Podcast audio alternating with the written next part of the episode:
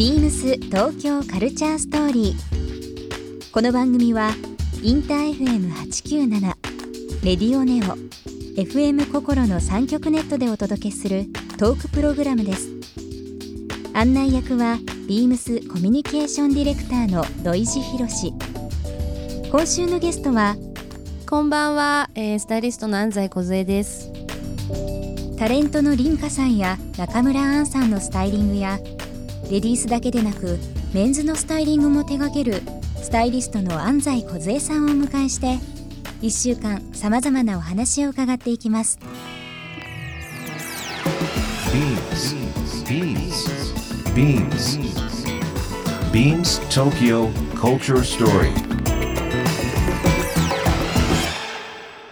BeamsTokyoCultureStory」This program is brought to you by Beams. Beams. ありとあらゆるものをミックスして自分たちらしく楽しむ。それぞれの時代を生きる若者たちが形作る。東京のカルチャー。ワクワクするものやこと。そのそばにはきっといつもビームスがいる。ハッピーな未来をつくり東京のカルチャーは世界で一番面白い。ビームス東京カルチャーストーリー。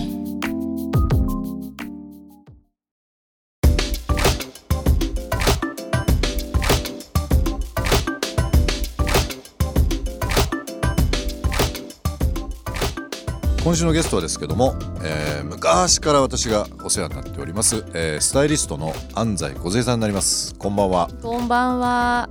よろしくお願いします。なんか恥ずかしい変な感じだね。ねうん。もう付き合いがえーっと私がですね大うん。阪もともと大阪のお店にいて、はい。で東京にあの転勤になりましてもう早うん。20年ぐらいですかね、そうですよ。スタイリスト歴って今何年になりますかね、え二十三で弟子入りしてるので、もうもはや二十三年目です。うんうんあのこの番組、あの初めてですね、はい。あのまあ男性の方になるんですけど、はい。スタイリストの宇佐美洋平さん出ていただいて、スタイリストの方に出ていただくのは、えっ、と今回2回目ということになります。あの改めてスタイリストってまあ昔と多分今ってちょっと違うと思うんですよね。はい。昔はこう雑誌うん。が結構割と中心だったりなんですけど、今って本当にいろいろマルチなスタイリスト多いので、はい。安西さんの,、はい。その改めてですけどスタイリストの仕事という中で、うんうんうん。どういうことされてるかちょっと伺ってもよろしいですか、まあ基本的に雑誌媒体女性誌媒体のうん。ようまああのもちろんビームスさんにお世話になってるようなはい。洋服を借りてうんページを作ってうん。コーディネートしてっていうのはもう基本的な、うん。でも最近はまあいろんなディレクション。うん。うんこのブランドをもっと良くしたいからうん。安西さんのお名前を借りてパワーアップしたい、はい。そういうのも結構増えてます。まあコラボレーションですね。なんか最近そういうイメージがすごく強いそうですよね、うん。なんかまあありがたいことにその反響うんまあ売れるっていうことですね、うん。あとまあうん。SNS 効果、なるほどね。そういうのでやっぱりそういう仕事がすごい増えてます、うん、あのーさっき宇佐美君の話しましたけど、はい。やっぱりまあメンズレディースに限らずそのスタイリスト業界も、はい。まあ洋服作られる方とかカメラとか、はい。まあ今の話じゃないですけど本当にブランドのディレクションという部分で、ちょっとその直接的に洋服をコーディネート、うん。まあモデルさんとかタレントの人に着せ込むっていうことだけじゃなくて、もうちょっとこう俯瞰で見たり引いてみて、はい。全体のその世界観を作り上げるプロデューサーというか、はい。そういう方が多い中での本当にまあ今日ゲストで来ていただいてます安西さんは僕の中ではすごくその代表格というあか本当に、マルチ。すごく、ね。あれもこれも。あれもこれも、うん、されてるので。あとミーハーなのすごくうん。興味があって、もういろんなことに興味があるから、うん。いろいろやりたい、うんいろんなものも知りたい、うん。うんってなってきてなんかそういうお仕事もすごい増えてきた、なるほどね、はい、そういうのが多分見ていて感じるんじゃないですかね。うんちょっと遡った話になりますけど、はい。安西さんは、はい。えーっとそのスタイリストになら、まあ、なろうと思ったきっかけとか、きっかけ？う、ん、その縁みたいなのっていうのははい。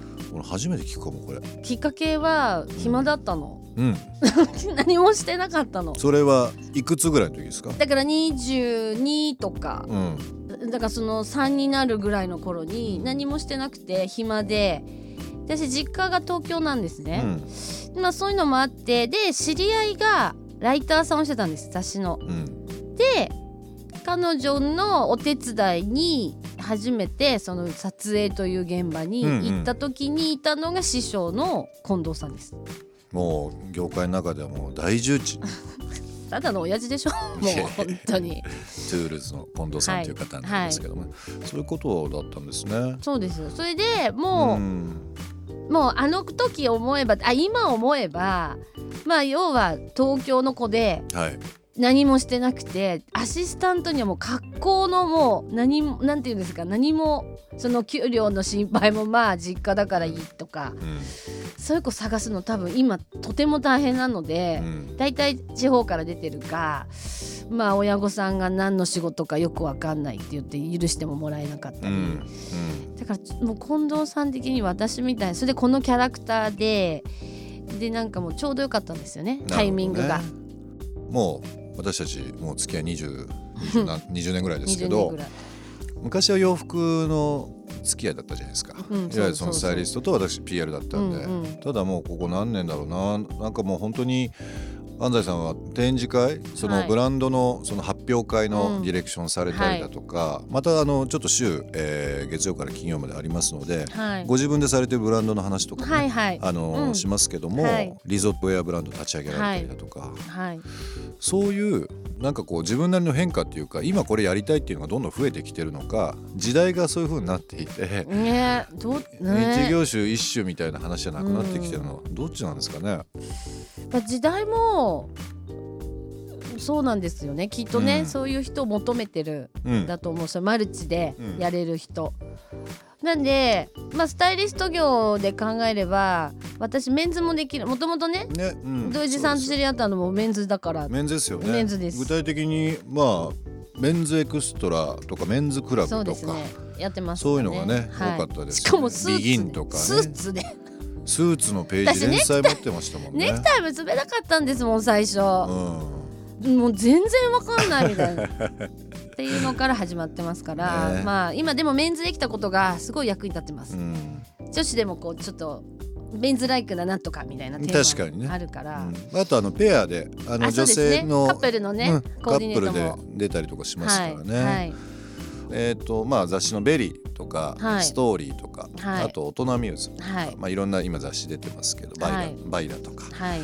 あのーファッション誌とか広告、あとはまあうん。カタログの話も、えーもちろんそうなんですけど、そのスタイリストで、はい。えー今多分これ聞かれてる方で、えーまあ今あのー今後ねスタイリストになりたいとか、うん。安西さんのファンがはい。聞いていただいてると思うんですけども、えーまあ、実際その仕事で大事なこととか、はい。スタイリストになろうと思う方々に対して、ええ経験者としてうん。こういうふうだったら面白いよこういう仕事面白いよっていうのありますか？そうですね。いやうーんなんか教えまあアシスタントたちにいつも言うのは、ある程度のそのあの知識っていうかそのスタイリストとしての必ずできなきゃいけないことはうん。1ヶ月、まあ3ヶ月あれば覚えられます。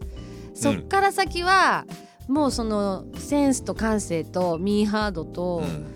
コミュニケーション能力、うん。そこでやっぱりうーん売れる売れない。あとはやっぱりいっぱい遊ぶこと、うん。私もそうやって育ってきてるんで、やっぱり遊んでいっぱいいろんなものを見て吸収していかないと、やっぱりね、はい。うん、そこがねやっぱり大事かなと思う。コミュニケーション能力って、はい。あの安西さんも圧倒的にその数値で言うと 高すぎるぐらい高いと思うんですけど まあもちろんね、あの生まれ持った性格とかもあると思うんですけもちろどんもちろん。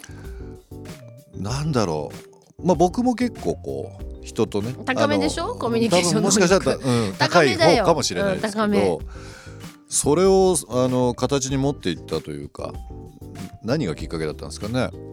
でもねあのー、さっき出たうちの師匠、うん、近藤さんまあまあ遊びもまあまあもうかなりのその年齢層その近藤さんの年齢層のおじさまたちに囲まれて、ずっと若い時20代育っちゃってるから、うん、もうなんて言うんだろうあのパワー、うん、あのおじさまたちの、はい、すげえなっていう遊び方が。